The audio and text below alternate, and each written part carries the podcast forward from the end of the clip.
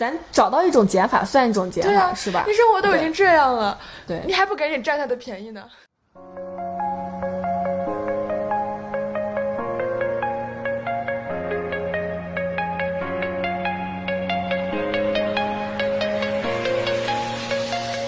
大家好，我是三周，我是帕帕，欢迎收听第一期回声岛，回声岛由我们两个人主持，欢迎大家上岛。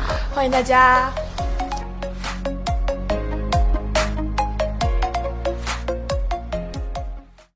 开始我们这期的播客内容，先做一下自我介绍吧。嗯，你先来吧。嗯，好，我先来。截止二零二二年的最后一天，我还是一个正在放寒假的大学生。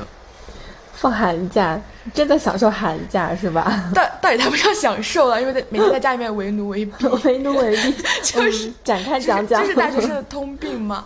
我记得我朋友比我提前一个周回到家里面，然后他当时给我发的第一张图片就是他一个正在洗碗的照片，配配字是沉浸式回家。沉浸式回家。是的，我第一跟我的遭遇差不多，第一天回家就洗上碗了。总之就是家务没停过。是的吧可是跟打工人相比也很幸福啦，有假期。嗯嗯，呃，那我的话，嗯、是一个打工人，然后工龄三年，嗯，就这样。那下面说一下，嗯、我们的播客的名字的由来吧，因为是你取的名字嘛，嗯你当时为什么会想到回声岛这个名字呢？嗯，回声岛这个名字，我首先是想到了回声这个概念。我觉得回声这个词特别契合我们俩的关系，因为我们两个先是亲人，或者说我们两个先是亲人，然后又都成长为了自由主义者。嗯，在这个家庭里面，我们可以说是彼此的回声。我很珍重你的存在。另外就是在十一月的那个 White Paper 运动里面，我看到一句嗯让我特感动的话，就是说，如果你选择怒吼，那么我愿意做你的回声。我觉得这个词也特别契合女性之间的关系，就有点类似于互助的情谊。嗯我们也愿意做所有女性的回声吧，可以这么说。嗯嗯，那我记得我第一次把这个回声岛的名字发给你的时候，你就还蛮喜欢的。是我更喜欢“岛”这个字，我觉得取得特别好。就是我会觉得你是我线下的同温层，就是我们会有在链接起一个能让我们彼此感到自由和安全的一个信息空间。嗯，然后我就觉得这个信息空间就特别像一个岛，就是是很广阔的，然后也是特别自由的。那当时我把那名字发给你的时候，你只回了我三个字，你说嗯可以，大家摆成谱了。其实那会儿我是有在手上忙别的事情啦，然后没有认真的把就是你上面那几段信息看完。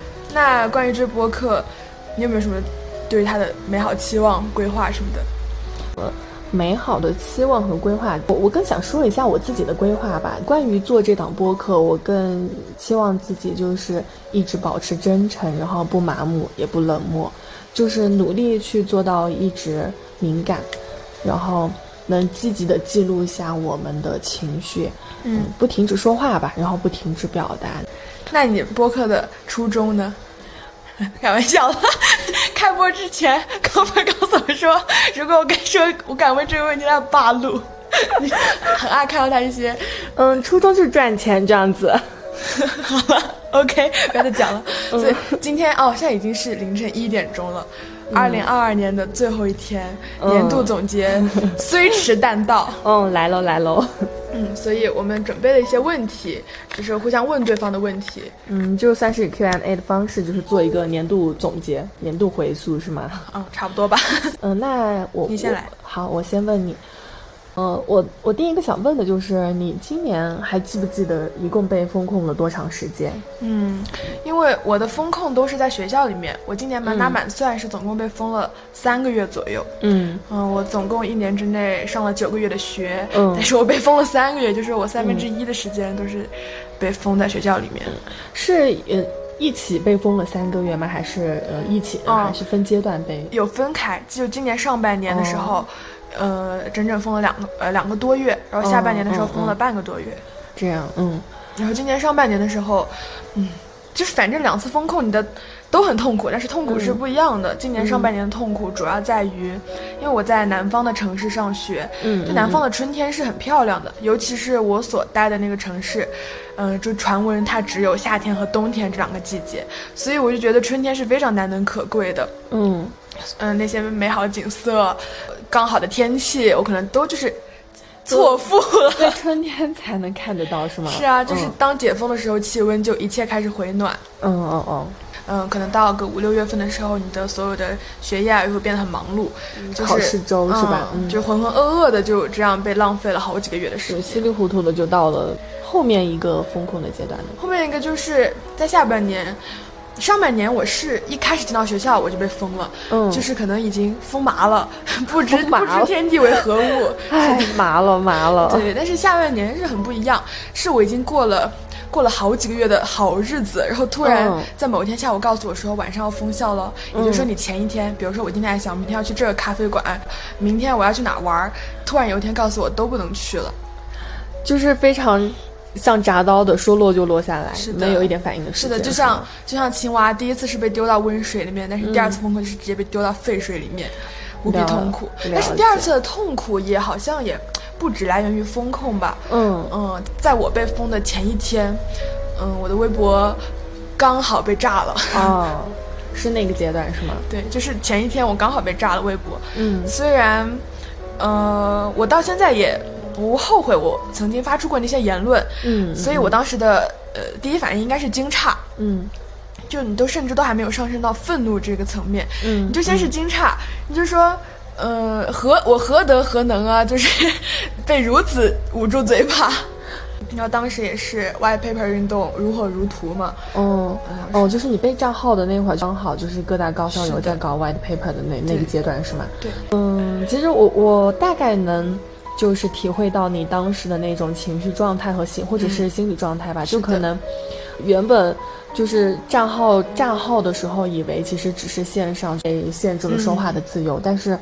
没有想到的是，第二天前其实线下就是行动自由也被限制了，是吗？因为第一天我被炸的时候，我记得我当时正好在外面，我在咖啡厅里，然后当时我想着微博被炸号，我说没事儿，嗨，这面前这咖啡不挺好喝的吗？嗯。完了之后，结果回到学校第二天被封了，我人都傻了，就是你你突然发现你所有路都被堵死了，你就被封在四四方方的宿舍里面。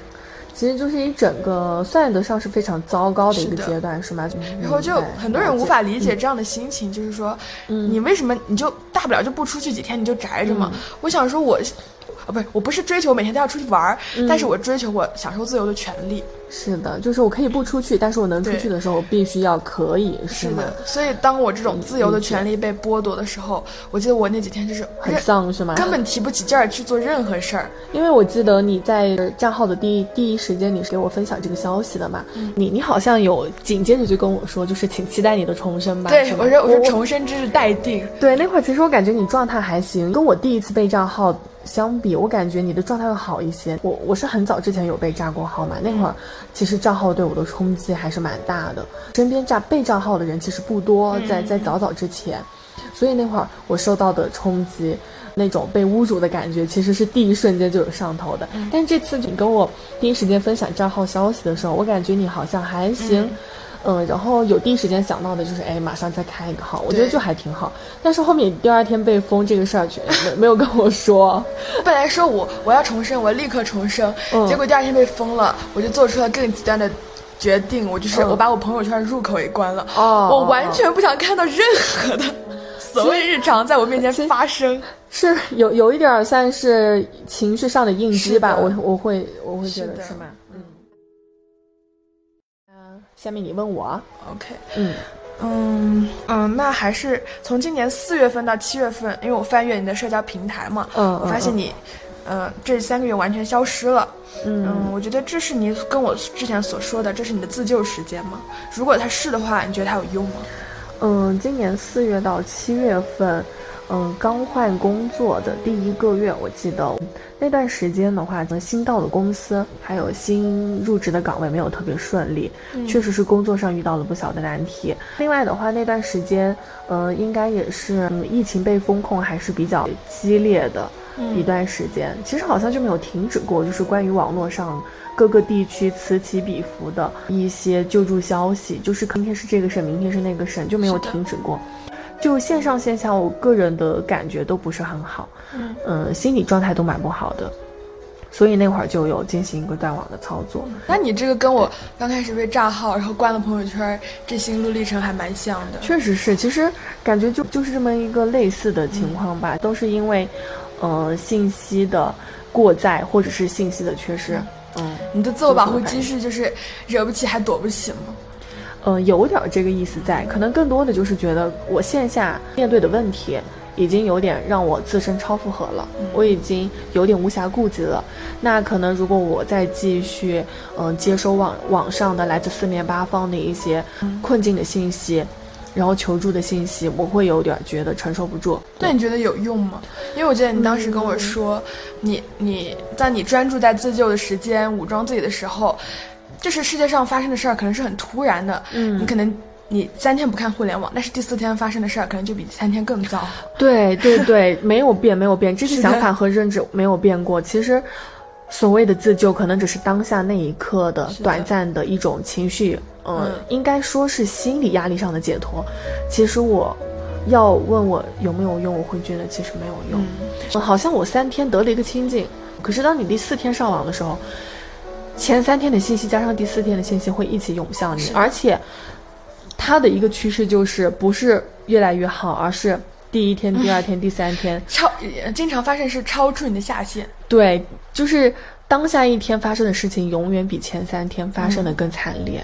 也许，也许它唯一的作用只是服务一点情绪的价值，但是，哎，短暂真相来说非常短暂。对，对，是的，对于客观的现实来说，其实没有任何用。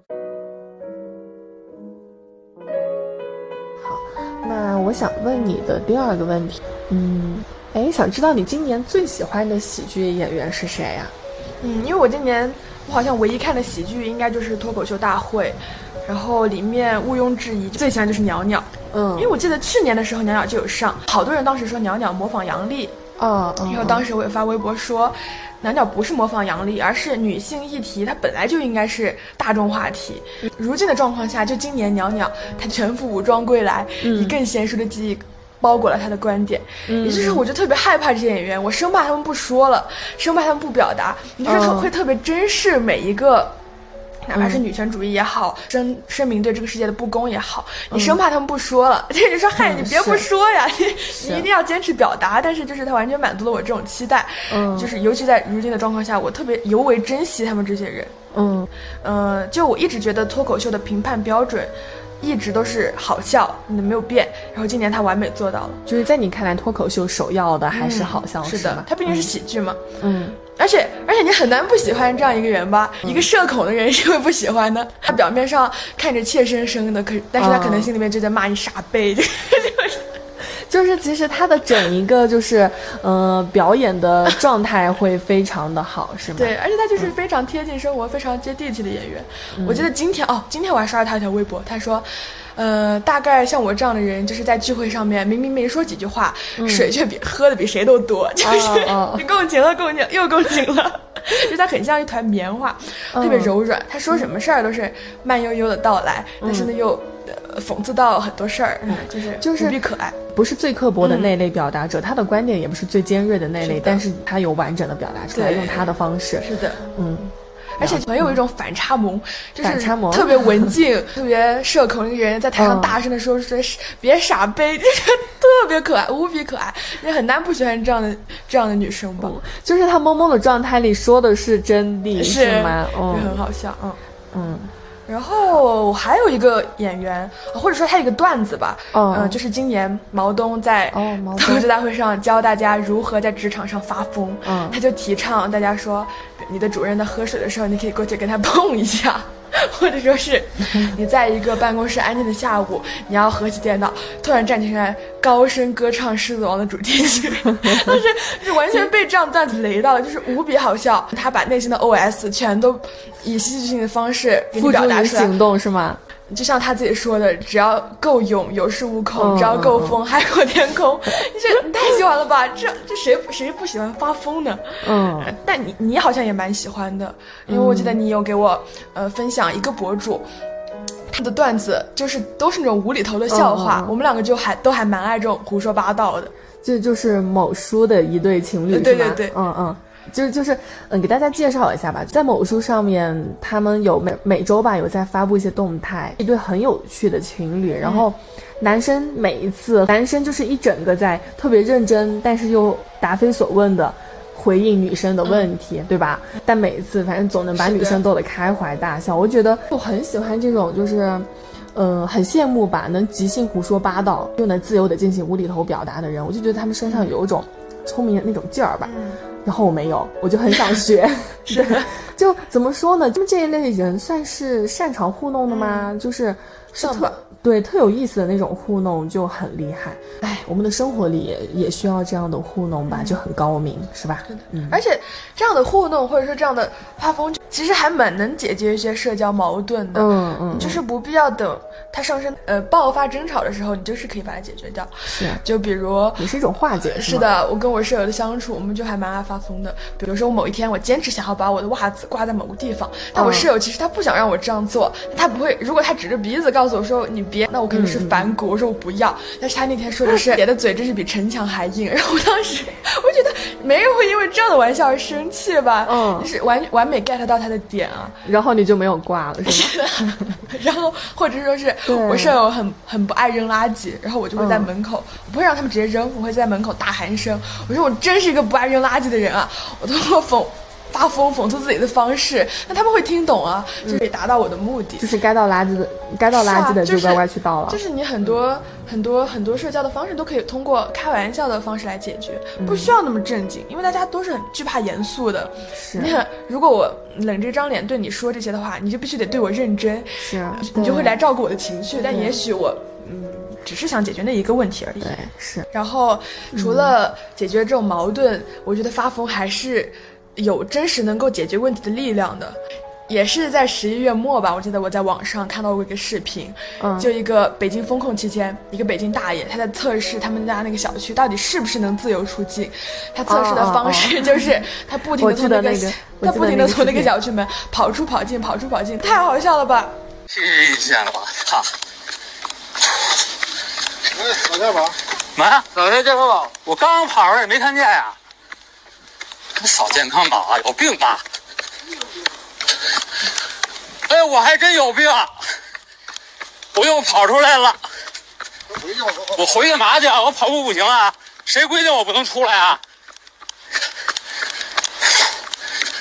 我又跑回来了，我都新鲜了，我还真有病。你这醍醐灌顶，你说对啊，事情还能有这样的解决，就是，嗯，如果按照我们常常规思维来说，你就会说，那我去跟物业讲道理，我去跟他们嗯。吵架，那结局可能就是物业摆出一些官腔，告诉你说不行，或者是拿出一些非法的一些、呃文件啊文件告诉他你不可以，对，嗯。但是这个大爷他是发疯，跑来跑去，然后最后解决办法就是物业说、下来吧，下来吧，大爷你咱们这事儿好好聊，咱们是，你会发现他真的有解决事事情的力量的。对，其实而且他这种方式，可能就是我们用常规的方式去解决不了一些问题的时候，你跳脱出原有的那种思维禁锢，你只要做你认为对的事情，你没有违背原则或者法律或者底线的事情，只要你去做了，其实可能事情也就迎刃而解了。嗯，就是要去挑战他们的权威。我们总是被一面看不到的墙给阻隔住了。但是如果你发疯，你敢去挑战，你一一拳击破那个墙，你就会发现那个墙对面其实什么也没有。对因为那堵墙总是一开始离你可能有十米远，后面它就慢慢慢慢的越来越走向你五米、三米、两米。但这面墙它是真的墙吗？它这面墙，我觉得就可以好比一个就是非法的一种风控文件也好，或者是说一个口头的一种风控措施也好，就是我们内心自己把自己给束缚住了。对，其实它它是真的，嗯，正确的吗？正确的存在吗？其实它不是，所以我们用一种非常直接的方式把它哎给它拆了，或者把它捅破，问题也就迎刃而解了，是吗？嗯，了解。那你怎么理解就是这样的发疯呢？嗯，这样的发疯就是北京大爷这样的发疯。对对对，嗯，要严肃讲的话，我我我我会觉得，其实这样的发疯，它是一种，它是灰色的吧？就是一种不得不 have to 的一种对状态。，甚至是黑暗的，就是，嗯，比如说。像毛东主动打破职场阶级壁垒的这种发疯社交，嗯嗯其实他可能背后就是经历了压抑后的一种反抗。是的，对他可能长期在职场的这种潜移默化的职场阶级文化里，他觉得嗯不正确，不想忍受是的，然后努力的做一些改变，然后采用发疯的方式去发疯的方式去做了一些突破。对，就像之前特别火那句话，老板夹菜我转桌，能能咋吗？这不你能咋对吧？是是是，就是这个道理。是的，我就觉得这种发疯式社交，其实有时候就第一次可能会让人你觉得没有边界感，但其实我们自己心里要知道，这个边界感不是真正意义上正确的边界感，是的，它只是潜移默化的一些潜规则，而且这些潜规则。呃是带有压迫性的，我觉得要知道这一点，而且也不是说我们真的冒犯了别人，对只是用我们自己的方式标准来衡量呃别的事情而已。是，所以我我就觉得其实背后是有灰色或者甚至是黑色的。那再再说就是北京大爷这个，会觉得其实像北京大爷的这种发疯式沟通的方式，哈、或者是试探的方式，其实它就是一种喷涌式的爆发，经历了疯魔管控后的一种正面的质疑，就是我不发疯，我还能怎么办呢？对，经历了就是很很非人式、很疯魔的那种管控后的一种，跟物业也好，或者跟呃某一些方面的那种正面的冲突、正面的质疑，姐就是这样发疯的。你会要想发疯吗？嗯，很想学，我很想立刻就会。我感觉我有好多问题需要发疯去解决，因为这个发疯的背后啊，我觉得对于发疯的主体还有一个特别好的一种地方。当你发疯的那一刻，或者当你去践行这种发疯式的一种嗯、呃处理问题的方式，你的心理压力会在那一刻得到释放。确实，就是你所有的嗯、我该不该，对不对，行不行，嗯就去你的吧。对，在那一刻全都就是丢掉了，去喷发出去了。那我真的觉得，也许我们本来相处的方式就是应该是这样的。那就只能说，希望我们在新的一年保持发疯的热情，嗯，是维护捍捍卫发疯的权利维。护发疯的自由。是，最重要是线下勇敢发疯，别别只会在网上，对吧？搞一些发疯文学，咱们把发疯弘扬到现实生活中。是的，就是咱找到一种减法，算一种减法，对啊，是吧？你生活都已经这样了，对你还不赶紧占他的便宜呢？是的，嗯，这样的发疯我们是需要认可的，嗯对吧？嗯嗯，因为今天刚好是十二月三十一号嘛，所以我就很想问你是十二月三十一号这个零点对于你来说更有意义，还是大年三十的那个零点？嗯对我来说是大年三十的那个，嗯，对我更有意义。春节那个大年三十，然后一家人整整齐齐的从旧的一年到新的一年的那个时刻，那种仪式是很重要的。呃，亲情赋予它意义。对，这个意义其实是亲情赋予它的。嗯，那对于我来说，为什么十二月三十一号号这个时间点没有特别的意义？是因为在我的理解里，这一个时间划分是人为的。那嗯，可能一个人他去年的事情必须要到次年的一月六号那天才能做得完，可能对于他来说，嗯，是次年的一月六号那天才结束了他的一整年，那天对于他而言才是跨年的，可以可能对于他来说，一年的计算周期就是三百六十五天，多了那六天，所以我觉得计算方式以计算方式主导的这种跨年，我会觉得没有什么特别的意义，就或者说每个人的成长节点也不一样。嗯，就是你像你长大的一岁，不可能是从生日那天才开始的。是因为，嗯，我们所度过的每一分、每一秒、每一个时刻，其实它都是不可复制的，都是唯一的。但对我来说，感觉好像跨年这个意义更重大一点，可能就就是有点偷懒吧，因为农历你记不住嘛，嗯你不知道春节是哪天，但是跨年的时间它永远就是固定的摆在这里，或者说更深层次的原因。嗯，我春节的时候总是和家人一起度过的，可是跨年的时候我总是和自己一起度过的。像初高中的时候啊，你周末从寄宿制的学校里面回来，你会觉得家才是你的归宿，学校只是你一个上学 working 的地方。但是现在我有一年的时间，一年中有很长的时间都在外面，我完全脱离了家庭，我只属于我自己，所以我会把自己的这些节点。呃，看得更重要一点，或者说是感觉在我心中，家庭和学校的在我心里的地位有点对调了。现在这样对我的感觉来说，好像家比较像那个心小的地方，它对于我归属的意义，它没有那么的强。对于我自身的意义来说的话，我还是嗯，把物理意义的十二月三十一号更重要吧。嗯，明白。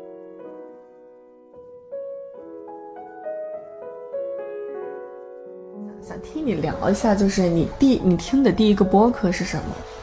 我听的第一个播客是你推荐给我的嘞，就是海马星球嘛。哦，海马星球。对，嗯，当时我甚至都不知道这播客是是讲啥的，然后点进去听，然后发现哦，原来是这个呀。呃，我我我也不太记得清楚了，就是给你发的时候，我我是怎么写的介绍？应该就是说这好听，你去听一下。非常这么粗暴吗？不听的话就是好做一只吧，这大概这有这么粗暴吗？好吧，嗯，听的第一个节目呢，还记得吗？啊，这我倒是记不得了，但是我觉我能记得的是《海马星球》，算是我，嗯，呃，女性意识觉醒的一个分水岭吧。嗯嗯嗯嗯，就是我们之前也聊过嘛，说女性觉醒到底靠的是什么？嗯嗯，你说靠运气嘛？对对对。那但我呃，我也觉得是靠运气。就就比如说我推荐给你这个播客，然后你接收到了，并且你点进去了。但我也会听。对，这一整个过程可能就是一种一种契机。比如说我把这个播客转给另外一位另外一个人，他可能看到了，但他不一定点开听，他听了不一定。继续听下去，嗯，我就觉得这个过程其实都有很多就是运气的成分在，是。这两年我觉得还算是我能见到很多很多的有灵，就是大家感觉都是一个女性意识快速崛起的阶段，可能也是我身处的这个年龄段吧，我是我会有这样的感觉，嗯，就是这两年，但凡你有良心，但凡你能有眼睛有耳朵，你能你能看到网上的一切，你就没法不愤怒，你就没法不不心痛，是的。现在就是女性的意识在慢慢的感染到身边越来越多的人，是吗？然后包括信息的一些传递，包括网络上面的一些，就是有一部分人始终在不遗余力的在言说，在传递现在一些有意义的事情，无论是女权思想也好，或者是社工做的事情也好，真的是。真的是特别有意义的，是有用的。就是越来越多的人，就不同的年龄层，因为受到这些信息的影响，都有在往就像比如说，你告诉我这个事儿，比如说你在二十一二岁的时候觉醒，但是你在二十一二岁的时候告诉了十六七岁的我，那我可能十六七岁就觉醒了。那么我们再把这样的信息传递下去，可能可能更有更多的女孩十一二岁，她们就知道了事情本来的面目了。是有一个年龄的递进。关系在里面，就像方法论，也许我告诉你第一遍的时候，你无法作用你的实践，但是你听到一百遍的时候，你总会多出一些勇气啊。就比如说，你可能从来都不知道性骚扰啊是什么东西，但是你听到一百遍性骚扰，你就会对他，你你如果你真正经历，你就会无比愤怒，或者你知道如何解决。是，就是即便你没有经历过，你听到这个词的时候，你一定也会有印象。在一旦在你脑海里面留下了印象，跟你什么都不知道的时候，去看一些社会新闻或者。社会事件的时候，其实是有很大的。你听一百遍方法论，它总能改变一些的。总之就是，嗯，说的多，而且一定要坚持说下去，是一定是有用的。创造表达永远都是最有意义的。对啊，就是当越来越多的人愿意去坚持说的时候，其实就所谓的运气，就可以让这些运气变得更更加的有可能在。现实中实现的，你只有表达出来了，你才会有有权利。对对，是这样的。只有越多的人说，然后越多的人才能听得到。那你第一个听的播客是什么呢？我听的第一个播客啊，嗯，是一个本地的播客，就是咱们本地的播客，算是一个传统媒介、传统媒体、传统媒体。它的主要形式是一个，算是一个单口吧，一个单口主持人通过连线的方式接听嘉宾打进来的电话，主要内容的话就是讲述一些近期遇到的情感问题或者生活难题，然后让主持人帮他解答。嗯，因为早期有很多这种情感类节目，就是痴男怨女们，就是的，投稿。这个节目就是，呃，我记得我听的那一会儿，其实好像是八九年前了吧，那会儿我好像就是刚刚上。上初中还是啥时候？反正就很早发现自己所有 关于情绪、亲密关系的认识啊，竟然都是来源于这个。是有点，是有点这个意思。就是那会儿，嗯，感觉很爱听那个节目，因为那位男主持人的嗓音非常好听。所谓的良药。他他们对这个电台节目会有一个惯例的操作，就会放下雨滴的声音，就营造出营造出一种非常让人心情舒适的一种嗯播客氛围。每一个打进来的痴男怨女们都有各种各样的情感问题，然后那些问题当然啦，都是我肯定是。是没有经历过，也听都没有听过的问题。谁会不爱听八卦呢？是，又是八卦，又有意思，然后又感动，你各种交错的心情，一度让我觉得那个节目几乎是我性性缘关系的一点点启蒙吧。嗯，对，嗯，然后，嗯，我记得那个节目是到了我后面上大学的时候，有一次我搜的时候，他们还在做，但是那会儿回听的时候就觉得，嗯，特别的乏味，嗯，然后聊的东西，呃，一度让我有一种。有剧本的错觉，我现在经常就觉得很多剧，小时候没看过，你现在已经看不进去了。小时候你你很爱这种纯爱片，现在就是看到这种片子就是就是冷笑。嗨，小时候怎么不把它给看了？现在已经看不进去了。那比如说《小时代》是吧？是嗨，嗯，反正我第一个听的大概车载媒体也是我妈以前每次我幼儿园放学的时候，她会听那个车载媒体，就大概问主播。哪一路堵不堵？大概这样的问题。嗯，其实也是连线的方式。对，就是连线。是，那会儿的传统媒体好像都是热衷于这种形式吧，互动性特别强。是的，就很少有那种就是三主播或者群主播这样展开。然后后面到了。后面到了再长大一点，就感觉都是听那种调频的电台，就是你都不知道是哪个频率。哎，其实以前那种电台它就是调频的，就是你必须要记住那个频道是 FM 多少，就是很奇妙，你都不知道你会听到啥。嗯，我记得我在里面听到过英文，听到过菜谱，听到过音乐，是同一个频道吧？不是，就是就是乱接了。我以为是同一个频道里，那非常紧密呢，很丰富呢，很神奇。嗯。嗯，现在真的会蛮不一样的，像我们现在做的播客，跟传统意义上的那种播客其实不太一样，基本上已经没有相似性了吧。那我依然觉得播客是一个很好的媒介。是的，是的，嗯，就是比如说，如果你要拍视频的话，可能分散你注意的元素会太多，或者说你总会在意，呃，比如说主播的颜值啊，或者是或者怎么怎么样，是的很多东西。但文字的话呢，它可能又过于单调、单调乏味，或者说你去读它的时候需要一定的门槛。但是声音就是不一样，声音很有空间感，它能记录我们的情绪，然后记录我们甚至是当下的状态。就是播客的受众会越来越多。其实播客在我看来就是纯输出。嗯嗯，比如说主播们在一个短时间内把他们想说的集中的表达出去，嗯，然后听的人在集中的短时间内全部听到了。这种处理方式其实，嗯，可能是短视频没有办法做到的，也有可能是一篇文章没有办法做到的。主流的一些播客平台上面的电台哈。你每一期至少得至少半小时打底，里面所含的内容，如果要转化成一篇，比如说短视频，那可能就不是一两分钟能够，对吧？能够囊括的。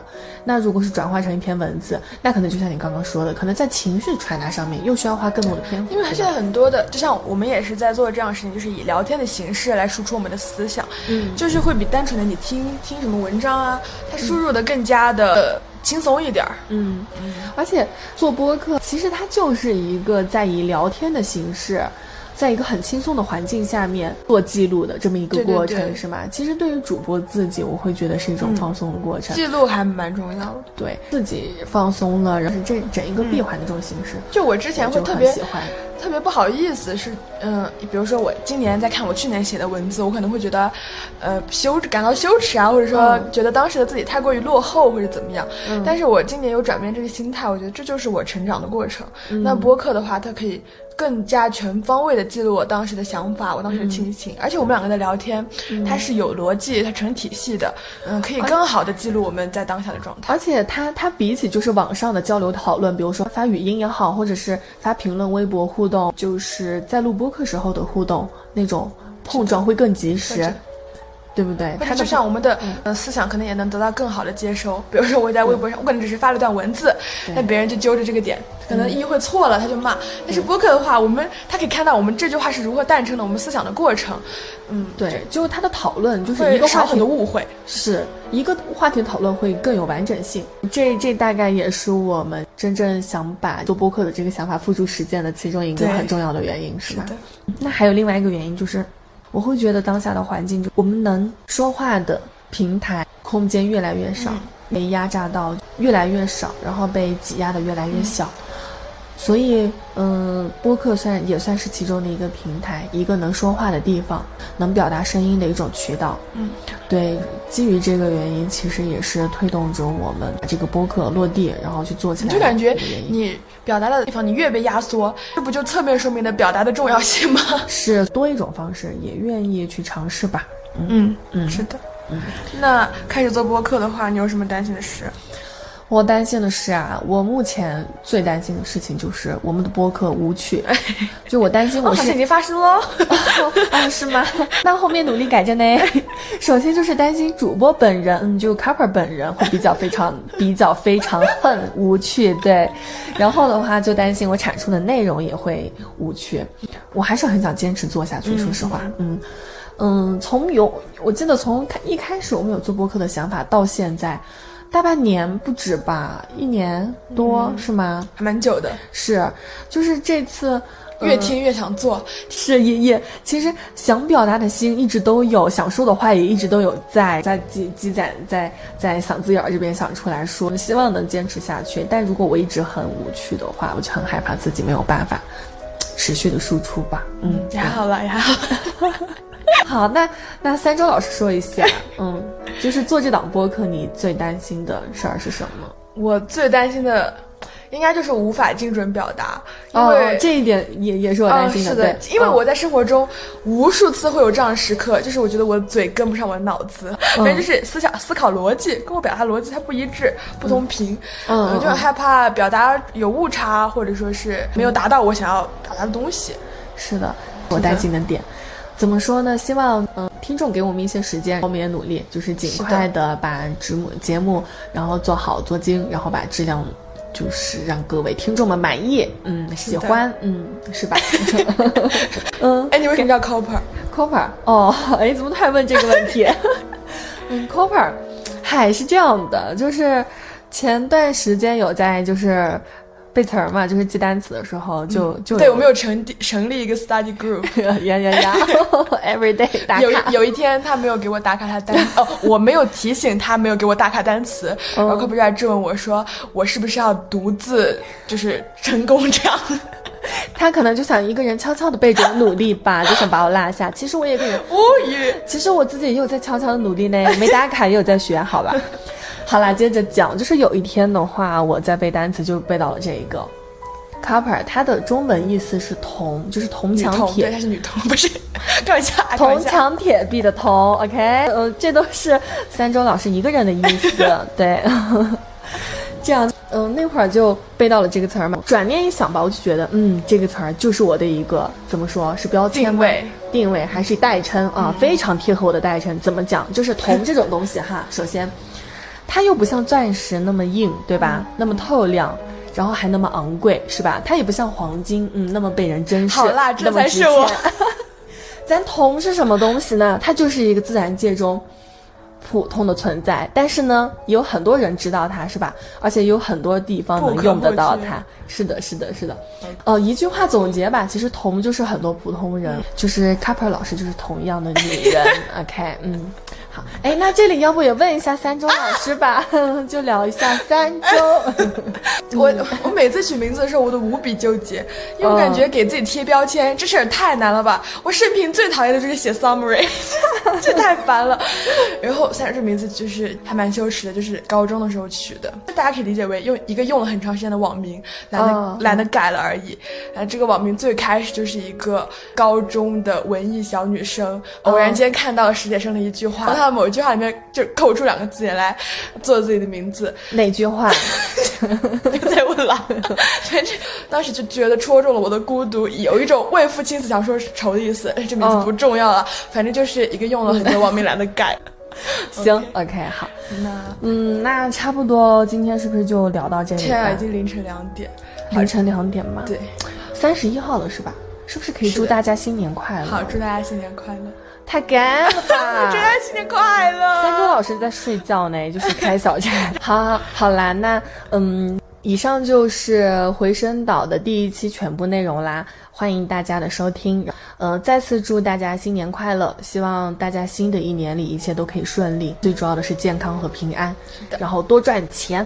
是吧？嗯嗯，好的，感谢大家收听，下岛啦，拜拜。好啦，下岛啦，拜拜。